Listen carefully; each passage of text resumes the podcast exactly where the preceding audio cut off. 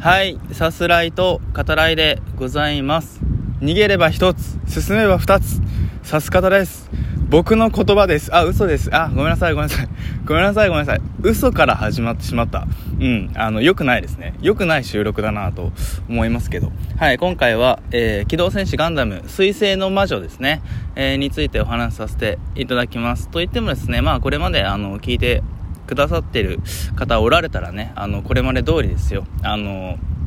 映画とかの回と違ってですね、あの、感想をわちゃわちゃ、えー話していく、そういう感じで進めていきます。あの、全く知らない人、見てないっていう方、えー置いてけぼりのね、はい、あの、回にはなってしまいます。どうしてもね、これ趣味に偏ると、それはもうしょうがなくないですか？もちろんね、あの、見てない人おられたらね、あの、見た方がいいですよ。これだけは確実に言えます、やっぱり。まあ、それはどんなものについても、えーお話しさせていただく際にはねそう思って話してますけど見た方がいいよ。聞いた方がいいよ。音楽だったらね。うんそういう感じで喋ってますけどあのガンダムはねほんとまあ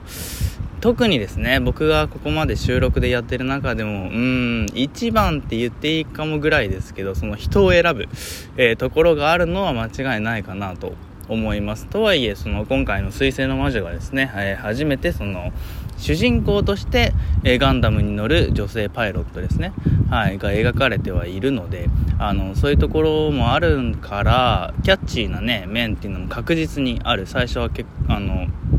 学園ものとしてねあのほのぼのとした、うん、ところもありながらね進んでいったりあのコミカルなねシーンっていうのも結構あったりするんで、えー入りやすい作りにはなってると思いますけどまあそれでもねロボットだしねうん難しい部分もねありますけどまあまあまああのー収録はねそれはそれとして聞いてくださると非常に、えー嬉しいですね。はい、今回も河川敷からお話しさせていただいております。今、はいっていうのとね、遠くでクラクションになるタイミングが、あの、完全に一致したため、はい、ちょっと笑ってしまいましたけど。でさあ、でさあ、でさあ、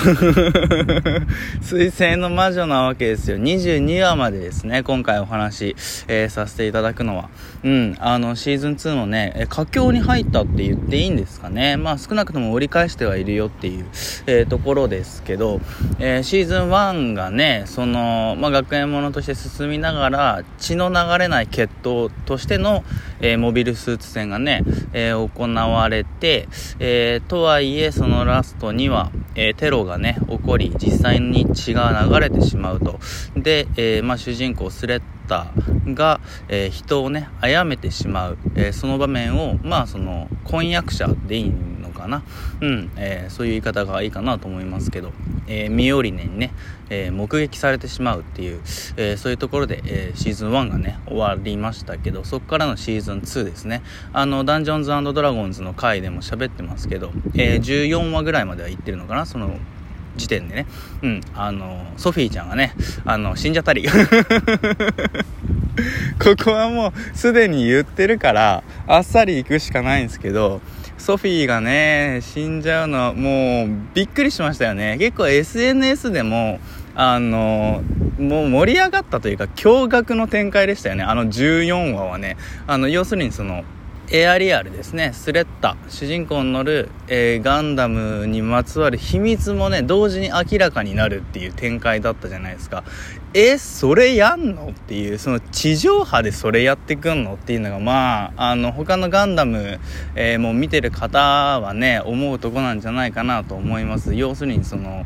えーガンダムユニコーンですよね。あユニコーンというかまあその続編にあたる、えーナラティブですね。ナラティブで描かれる、え人間の、まあ、脳ですよね。脳をモビルスーツに移植した、えーとされる、えガンダム、うん、フェネックスですね、うん。まあ、それがあって結構ねあれはあれでえぐい、うん。えーまあ、あれはあれでというかかなりですよね。うん、えぐい展開ですけどそれをねあの、まあ、全く同じではないですけど地上波でやってくるかっていうところにまあついにここまで来たかと。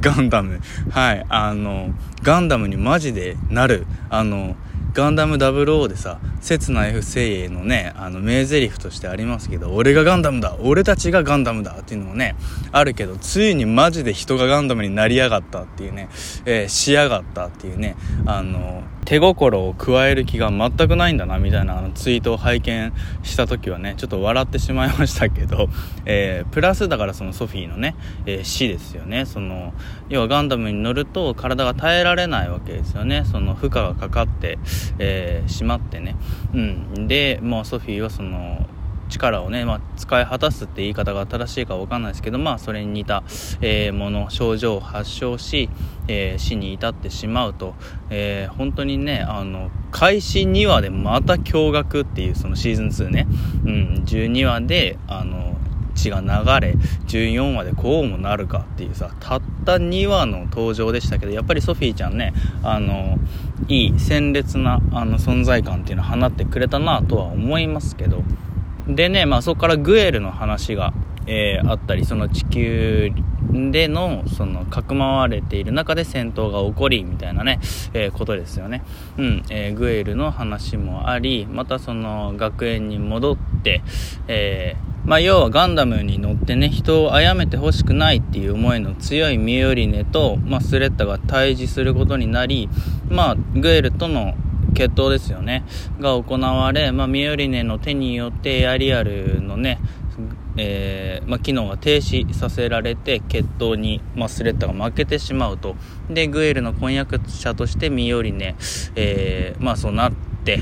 エアリアルまでね、まあ、奪われてしまうと、えー、ズーンっていう展開がありまたその次の週では、えーエアリアルとのま対話ですよね。スレッタが行うことになるんだけど君は乗るべきじゃないと、えー、そのエアリアルにまつわる秘密が明らかになりスレッタ自身の、まあ、羊っていうんですかね、うん、も、え、教えられ、え、母親であるプロスペラが何を考えているのかっていうのが、まあ、分かってくると、ね、そこも号泣のスレッタっていうのがまたねあの学園編の第6話違う4話かな？父の会のあの涙と同様にねうーってなるものが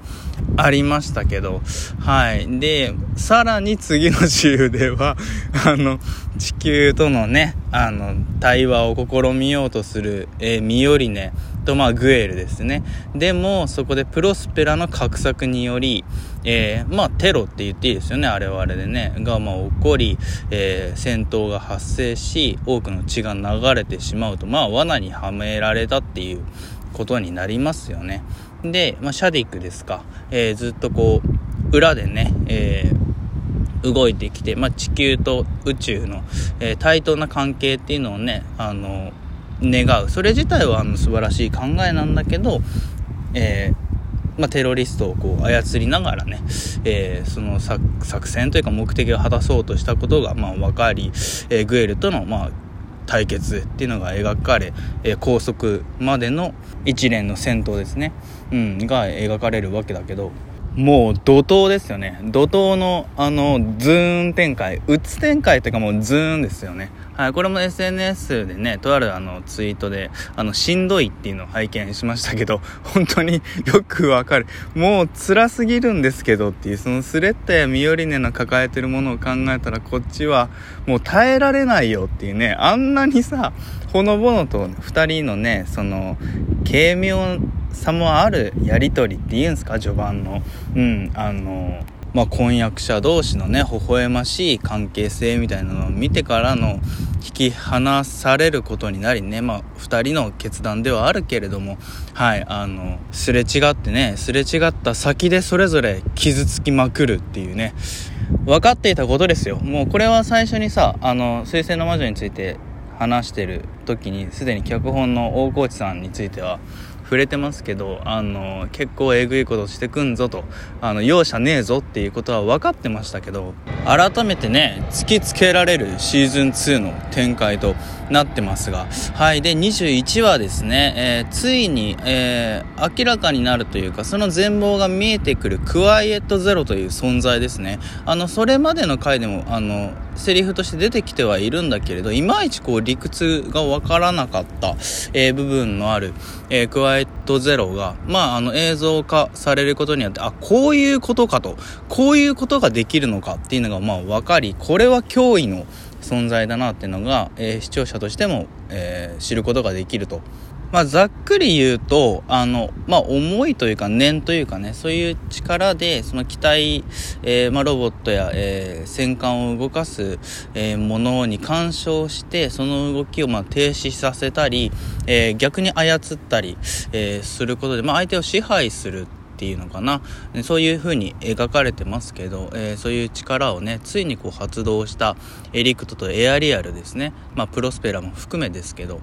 機体を動かすねそのパーメントっていうものを所持する、えー、そういったまあ機体、えー、は動きをねあの制御させられてしまうぞっていう中でまたそのその脅威をねあのどうするかあの引きこもって自分のせいだって自責の根に駆られるだけでいいのか身寄りねよっていうねところも描かれながら、えー、スレタとの対話ですね。があり、ま、2人そしてあの地球寮の人たちはねあの他の寮のね生徒たちと一緒に、えー、エリクとエアリアルたちを止めに行くっていうのがね描かれ、まあ、23話以降で、ね、その攻防っていうのが、うん、見られるんでしょうけどはい、あの、一気に喋った。さす方的ダイジェストになってしまいましたけど、僕はグエルの弟ラウダがね、不憫で不憫で仕方がないなっていうのと、まあラウダのガールフレンドって言っていいんですかね？ペトラちゃん、うん、可愛いなって思いますね。バカな感想。はい、まだ見てないよって方ね、あの、いつからでも間に合いますぞ。ぜひ。はい、ではまた。